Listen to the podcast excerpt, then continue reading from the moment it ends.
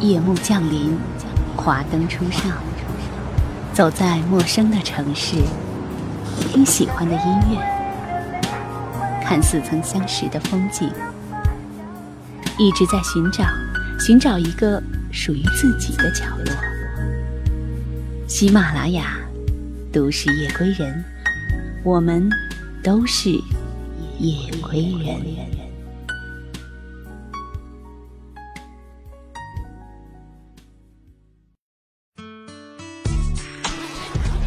一个大大的背包，一台心爱的相机，一颗想走就走的心。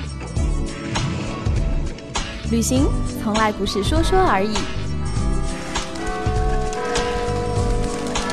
Voice Club 旅行专栏，闭上眼睛，跟我走吧。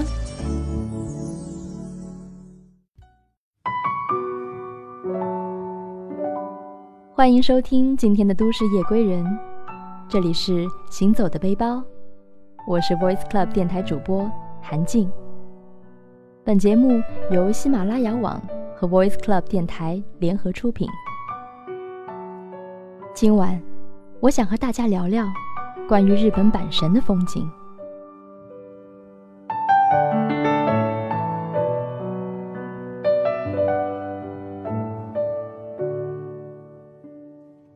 时隔大半年，才开始慢慢回忆日本旅行的所见所闻。第一个跳入脑海的是这样的一天：这天是来到日本的第二天。一部分出于想要尽早熟悉日本轨交系统的目的，我划了一条很长的战线，基本上沿着阪神地区的几条铁道，从大阪出发，一直往西城。然后从西到东，顺次去须磨、三宫、宿川、尼崎，最后回到大阪。做此打算的最初缘起，是读了《之日》一篇关于阪神沿线风景的文章，立刻便对那儿的风土人情心向往之。阪神地区可说是背山靠海。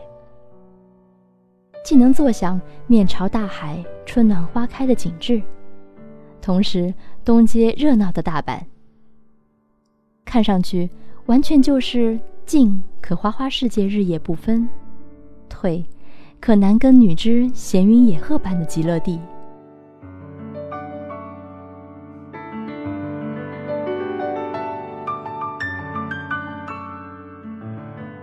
这样的水土。养育出怎样性格的人呢？书中是以村上春树为线索串联这些印象。我本人对此作家并非感兴趣，只是对那些景致的片段着了迷。第二天，我便起了个大早，去乘电车。在阪神地区疾驰的时候，从电车向两侧窗外看去。便可以对这个区域的地形了解个大概。一侧是河流冲击出来的平原，密布低矮的居民楼，一直延伸到大阪湾；另一侧则是绵延不断的六甲山系。我在一个不起眼的小站下车，经过一段一直向上爬升的商店街，来到第一站须磨寺。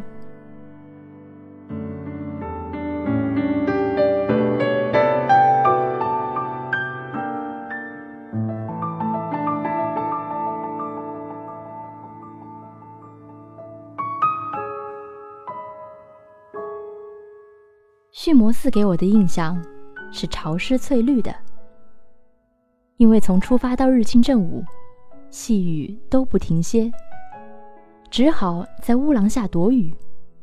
近看只可远观，不可亵玩的青苔。湿漉漉的上山下山，路遇好心僧人给我一个装满点心的福袋，才算是心满意足的离开须磨，前往宿川。来到宿川，正好雨后初霁。我回想河道在国内城市里，逐渐变成了割裂区分地理的存在。人和水的关系被弱化，被隔离。老家的河流在市区内有一大一小，大的那条叫邕江。一座座大桥跨越这湍湍大河之前，还残存一些在堤坝上放风筝的儿时回忆。小的那条，很早就被两岸居民乘生活之便倾倒垃圾，以至于成为了臭水河。由于拆迁和治理的落实，现在干净了，存在感倒也随着臭水沟的名头被摘去而一并摘去。其他或许还有一些水流沟渠，却无法说出它们的特点来。我能感受到的，仅止于马路呈现出一座桥，意味着它横过了一条水系，再无他想。十多年后，我来到一个水系更加密集的城市，但对于河流的感觉也大同小异。从宿川站下来，收回思绪，前面就看到了河道。深深低于两侧的地面，泥土用这种方式来诉说对于水流的感知和回忆。有板山地区地势使然，所有河流都自北向南，最终汇入神户大阪这片港湾。所以。我沿河流往南走，心怀一定能看到入海口的期待。脑中一吟，村上同学小时候上学放学都这么样背着小书包，顺流而下或逆流而上的走。两岸树木繁茂，下午两三点，竟也有许多锻炼身体的男女老少。河水很浅，走一会儿。我就决定要从堤坝上下去，到水边硬地上走，因为看到了只有在国内乡村才能见到的过河石板桥，能从石块上跳着过河，内心说不出的狂喜。放了学的小孙子，在爷爷的陪同下玩打水漂，熊孩子打不出来。爷爷随手捡一颗石子示范，四五个小伙伴踩在极踝的水里拿小桶抓鱼，一堆外国恋人游客夸张地摆出各种 pose，让我给他们拍照。继续走，我遇上一个五六十岁、头发泛白的伯伯，正在遛狗。捏了几张狗狗的照片后，搭上话来。和他一路遛弯儿，一直走到河流尽头。伯伯来过中国，看起来是好久以前的事情了。他不太确定的细数北京、四川、上海。说到各地小吃，伯伯的记忆突然鲜活起来。提到四川，自然是去了熊猫基地。就这样。有一搭没一搭的说话，波波的狗顽皮的到处撒欢。河道逐渐变宽，突觉眼前一亮，就看到大片平坦滩地长满野草。咸腥的风迎面吹来，但我没看到想象中大片海域。这缓下来的水流，应该还要再逗留个把水湾，才肯乖乖投入大海。天色暗下来，天边微微泛出红光。伯伯说：“明日晴。”在须磨寺消磨了湿哒哒的上午，来到宿川就完全放晴了。等傍晚在尼起下车的时候，就看到了美得犹如二次元画面的晚霞。和伯伯一起散步的时候，都差点忘了，此行还有最后一个坐标。尼起那古老寺庙林立的街道。眼看天色渐暗，我们终于在沿着河流往回走，然后在车站挥手分别。等电车的时候，我也许看到了最后一抹西斜的炽热阳光。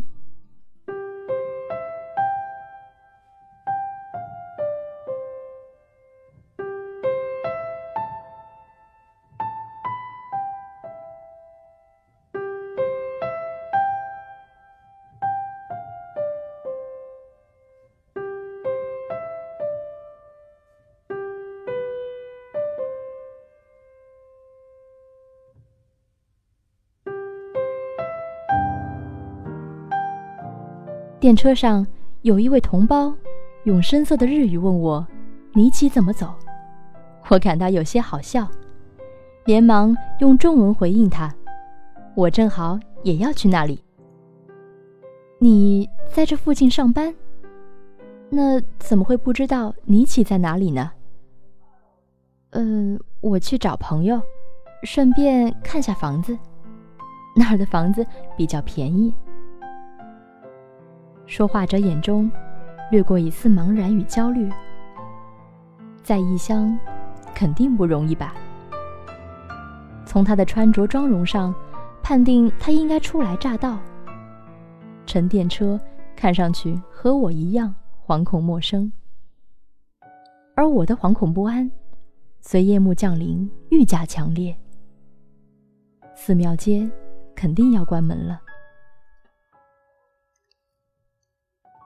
为什么去尼奇？那儿没什么好看的。嗯，就是想看一眼。那儿有些老房子和寺庙。说话间，电车驶过一片区域。高楼之间的缝隙后，有一群犄角瓦屋顶的轮廓迅速闪现而过。夜幕下，犹如幻影。我在犹豫，天都黑了。要不要直接回大阪呢？仗着买了通票，随便乘车。我跟他一起下了车。他往东走，我循着车上看到的浮光掠影往西边去。迎头撞上那令人倒抽一口气的晚霞，半边天空变得血红。我用塞了黑白胶卷的相机，迅速摁了一张。那片隐藏在高楼后面的旧寺庙街区，有两条互相平行的小巷，划分一块块方正的街区，有点儿像老北京胡同的格局。一个院子挨着一个院子，全部都是寺院。此时大门皆已紧闭，只能越过高墙窥看一个个直插天际的屋脊。利用西边的余光，上弦月。已经爬了上来，巷道另一侧都是寻常人家，窗户透出暖暖的黄光。巷子里大概除了我，就只有野猫了，迷之寂静。离开寺庙街，给我一种走出了结界的感觉，终于看到了一星半点人影。电车上，我被一群热气腾腾、身穿泰戈尔棒球服的运动员拉回了现实。过了甲子园了，往后一段时间，等我再看到京都的鸭川、哲学之道的溪流，更加深了人与水流的关系可以融洽如丝的惊叹。我开始幻想，自己童年应该有一条小河流过，可以消磨掉。大部分放课后的时光，我还惊讶于在宿川可以和老伯伯沉入一种互相无言而又隐约感到十分惬意的亲切氛围中。倒是那位他乡同胞给我一种陌生和疏离感。只游一天，我不敢妄下评论说阪神，只是沿途所遇风景，皆为善景。所遇之人，皆很可人。虽说旅人的心态，总是会把异地的美好无限放大，独独漏掉不堪的回忆。这也正是一次次想要故地重游的原因，不是吗？尤其旅途中凭空遇见些原本永不会有交集的人，虽然相遇之人渐行渐远，令这个焦点本身显得毫无意义，但思绪会沿来路返回这个节点，细细摩挲，然后在心底燃起一盏小灯。那时夏秋之际，素川两岸。郁郁葱葱植满的其实是樱花树。等到花见时，便是一川绯红。我和伯伯说，来年樱花开时，还要来这里，我要来看樱花。写到这里的时候，猛然发现，上海的樱花也早已开了。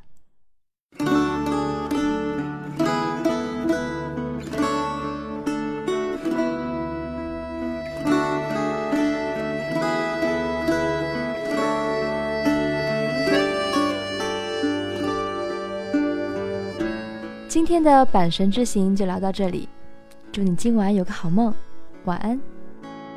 古いアルバムめくりありがとうってつぶやいたいつもいつも胸の中励まれる人よ晴 れ渡る日も雨の日も。浮かぶあの笑顔。思い出とくせても。面影探してよみがえる日はまだそうそう